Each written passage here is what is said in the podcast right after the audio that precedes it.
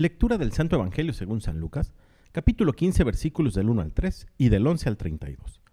En aquel tiempo se acercaron a Jesús los publicanos y los pecadores para escucharlo, por lo cual los fariseos y los escribas murmuraban entre sí. Este recibe a los pecadores y come con ellos. Jesús les dijo entonces esta parábola. Un hombre tenía dos hijos, y el menor de ellos le dijo a su padre, Padre, dame la parte de la herencia que me toca, y él les repartió los bienes. No muchos días después el hijo menor juntando todo lo suyo se fue a un país lejano y allí derrochó su fortuna viviendo de una manera disoluta. Después de malgastarlo todo, sobrevino en aquella región un hambre y él empezó a pasar necesidad. Entonces fue a pedirle trabajo a un habitante de aquel país, el cual lo mandó a sus campos a cuidar cerdos. Tenía ganas de hartarse con las bellotas que comían los cerdos, pero no lo dejaban que se las comiera. Se puso entonces a reflexionar y se dijo, ¿Cuántos trabajadores en casa de mi padre tienen pan de sobra y yo aquí me estoy muriendo de hambre?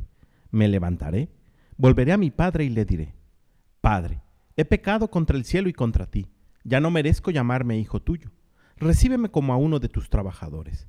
Enseguida se puso en camino hacia la casa de su padre. Estaba todavía lejos cuando su padre lo vio y se enterneció profundamente. Corrió hacia él y echándole los brazos al cuello lo cubrió de besos. El muchacho le dijo, Padre, He pecado contra el cielo y contra ti, ya no merezco llamarme hijo tuyo. Pero el padre les dijo a sus criados, pronto, traigan la túnica más rica y vístansela, pongan un anillo en el dedo y sandalias en los pies, traigan el becerro gordo y mátenlo, comamos y hagamos una fiesta, porque este hijo mío estaba muerto y ha vuelto a la vida, estaba perdido y lo hemos encontrado. Y empezó el banquete. El hijo mayor estaba en el campo y al volver cuando se acercó a la casa oyó la música y los cantos. Entonces llamó a uno de los criados y le preguntó qué pasaba. Este le contestó, Tu hermano ha regresado y tu padre mandó matar el becerro gordo, por haberlo recobrado sano y salvo. El hermano mayor se enojó y no quería entrar. Salió entonces el padre y le rogó que entrara, pero él le replicó, Hace tanto tiempo que te sirvo sin desobedecer jamás una orden tuya.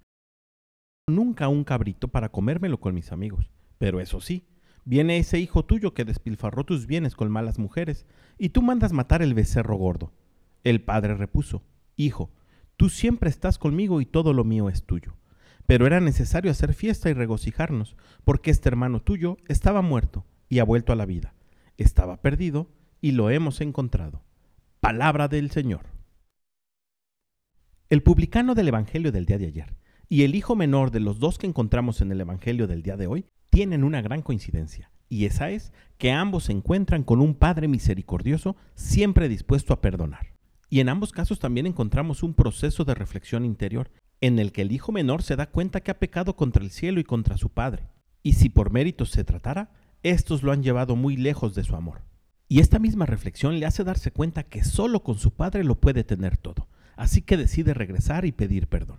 Pero lo que él no espera es que el padre no solamente lo está esperando, sino que también se alegra tanto de su regreso que organiza una fiesta.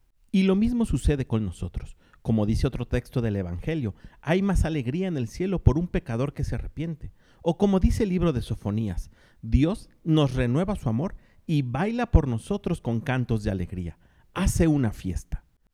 Pidamos por tanto al Espíritu Santo que fortalezca nuestra voluntad para que seamos capaces de reflexionar y volver a la casa paterna. Dios nos está esperando con los brazos abiertos para amarnos, no para castigar. Que tengas un gran día y que Dios te bendiga.